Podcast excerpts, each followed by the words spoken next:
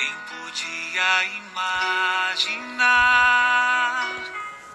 que aquela cruz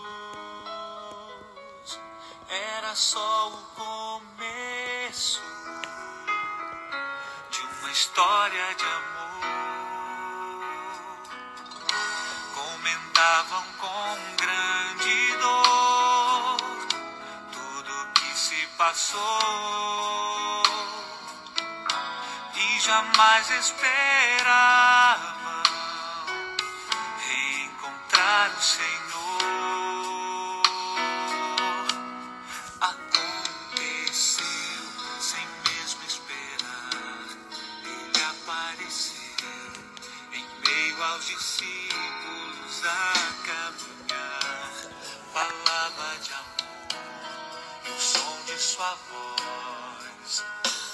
abrasava os seus corações e diziam: Senhor, fica conosco. É tarde, o dia declina, quase sem esperança, partimos sem direção.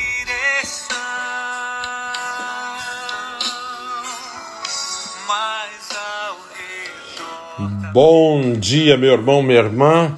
Nesse dia 7 de abril de 2021, quarta-feira da oitava da Páscoa, hoje refletimos um pouco sobre os discípulos de Emaús. O Evangelho fala dos discípulos de Emaús e por isso que eu coloquei essa música do Valmir Alencar que fala né, dos discípulos de Emaús. O Evangelho está nos dizendo de São Lucas, naquele, naquele mesmo dia, o primeiro da semana, dois dos discípulos de Jesus iam para um povoado chamado Emaús, distância 11 quilômetros de Jerusalém. Conversavam sobre todas as coisas que tinham acontecido. Enquanto conversavam e discutiam, o próprio Jesus se aproximou e começou a caminhar com eles. Os discípulos, porém, estavam como que cegos e não o reconheceram. Então Jesus perguntou: Que ides conversando pelo caminho? Eles pararam com o rosto triste, e um deles, chamado Cleofas, lhe disse: Tu és o único peregrino em Jerusalém que não sabe o que lá aconteceu nesses últimos dias? Ele perguntou: O que foi? Os discípulos responderam: O que aconteceu com Jesus o Nazareno, que foi um profeta poderoso em obras e palavras diante de Deus e diante de todo o povo. Os nossos sumos sacerdotes e nossos chefes o entregaram e condenaram à morte e o crucificaram. Mas nós esperávamos que ele fosse libertar Israel. Mas apesar de tudo isso, já faz três dias que todas essas coisas aconteceram. É verdade que algumas mulheres do nosso grupo nos deram um susto. Elas foram de madrugada ao túmulo e não encontraram o corpo dele. Então voltaram dizendo que tinha visto anjos e que esses afirmaram que Jesus está vivo. Alguns dos nós foram ao túmulo e encontraram as coisas como as mulheres tinham dito. A ele, porém, ninguém o viu. Então Jesus lhes disse: Como sois sem inteligência e lentos para crer em tudo que os, os profetas falaram? Será que o Cristo não devia sofrer tudo isso para entrar na sua glória? E começando por Moisés e passando pelos profetas, explicava aos discípulos todas as passagens da Escritura que falavam a respeito dele. Quando chegaram perto do povoado para onde iam, Jesus fez de conta que ia mais adiante. Eles, porém, insistiram com Jesus, dizendo: Fica conosco, pois já é tarde, a noite vem chegando. Jesus entrou para ficar com eles. Quando se sentou à mesa com eles, tomou o pão, abençoou-o, partiu e lhe distribuía. Nisso os olhos dos discípulos se abriram e eles reconheceram Jesus. Jesus, porém, desapareceu da frente deles. Então um disse ao outro: Não estava ardendo em nosso coração quando ele nos falava pelo caminho e nos explicava as Escrituras? Naquela mesma hora eles se levantaram e voltaram para Jerusalém, onde encontraram os onze reunidos com os outros. E estes confirmaram: realmente o Senhor ressuscitou e apareceu a Simão. Então os dois contaram que tinha acontecido no caminho e como tinham reconhecido Jesus ao partir o pão. Palavra da salvação. Glória a vós, Senhor. Esse evangelho dos discípulos de Maús é, é muito marcante, né? Geralmente todo, ano na Páscoa eu gosto de usá-lo na parte da tarde, na missa da tarde, porque é bem significativo. Lembra que os discípulos estavam voltando, né, para Emaús, que era o lugar deles, o vilarejo que eles viviam. Saíram de Jerusalém, caminharam, deviam estar cansados, desanimados, tristes, comentando, né? Lamentando tudo o que estava acontecendo, o que eles esperavam, né? Decepcionado, desapontado, caminhando. Quantas vezes nós estamos decepcionados, desapontados, assim, desanimados, até pensando assim que Deus não nos ouve, né?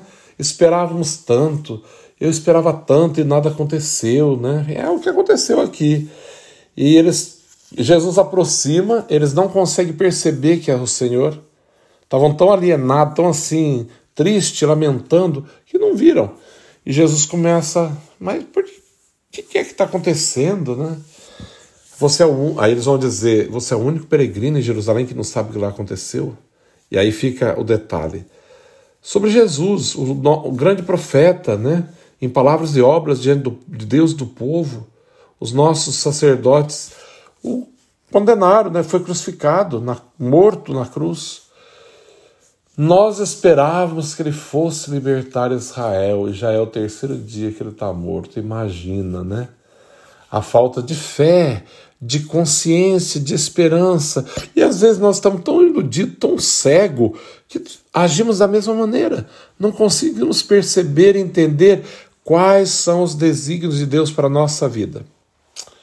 Né? Só, só lamentamos. Enfim, foi chegando perto mas do povoado né? de Emaús. Mas antes disso, o que me chama a atenção é quando Jesus fala de maneira até dura: fala, como sois sem inteligência e lentos de espírito. Né? Eles estavam dormindo. E às vezes nós estamos dessa maneira sem inteligência. A nossa inteligência funciona para aquilo que não precisa. E lentos em tudo, né, de espírito, porque não conseguia compreender né, que era preciso que acontecesse tudo isso para que ele ressuscitasse e, e vencesse a morte. E quando entraram, chegando perto da cidade, né, ele faz que vai adiante, eles falam: não, fica conosco, né, já é tarde e a noite se aproxima, e era perigoso viajar à noite, né? ainda mais sozinho no deserto. Ele entra, senta à mesa, e como de costume, quando ele pega o pão, ele abençoa e parte o pão, e no partir do pão, ele revela ali, né? Se manifesta diante deles, os olhos deles. Imediatamente eles desaparece. E um vai dizer para o outro: não é que enquanto ele falava conosco pelo caminho, nosso coração ardia, né? E levanto imediatamente e volto para Jerusalém para dizer aos outros que Jesus está vivo ressuscitado. Eu fico imaginando, faria até domingo na missa. 11 quilômetros a pé, calor, cansado, com certeza com sede, né? desanimado.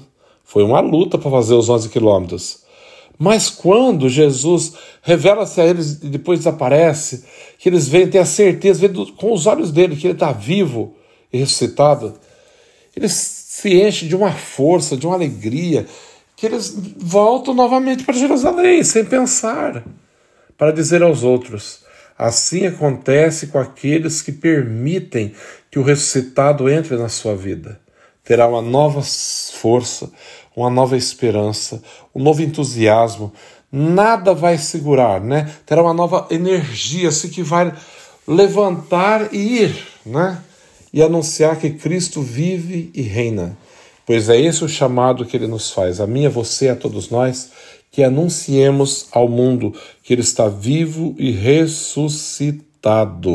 Não entremos no, né, nessa, nessa lerdeza de raciocínio né? Como Jesus fala, como sois lentos, né? Como sois assim.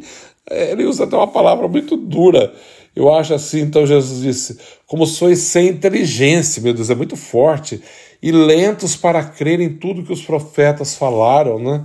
Nós não podemos ser sem inteligência, né? E muito também nem lentos para acreditar naquilo que os profetas falaram e que o próprio Senhor anunciou. Então, que possamos sair e anunciar a tua verdade, dizer ao mundo: Cristo vive e reina para todo sempre. O Senhor esteja convosco, Ele está no meio de nós. Abençoe-vos, Deus Todo-Poderoso, Pai, Filho, Espírito Santo. Amém. Um bom dia a todos, que Deus abençoe.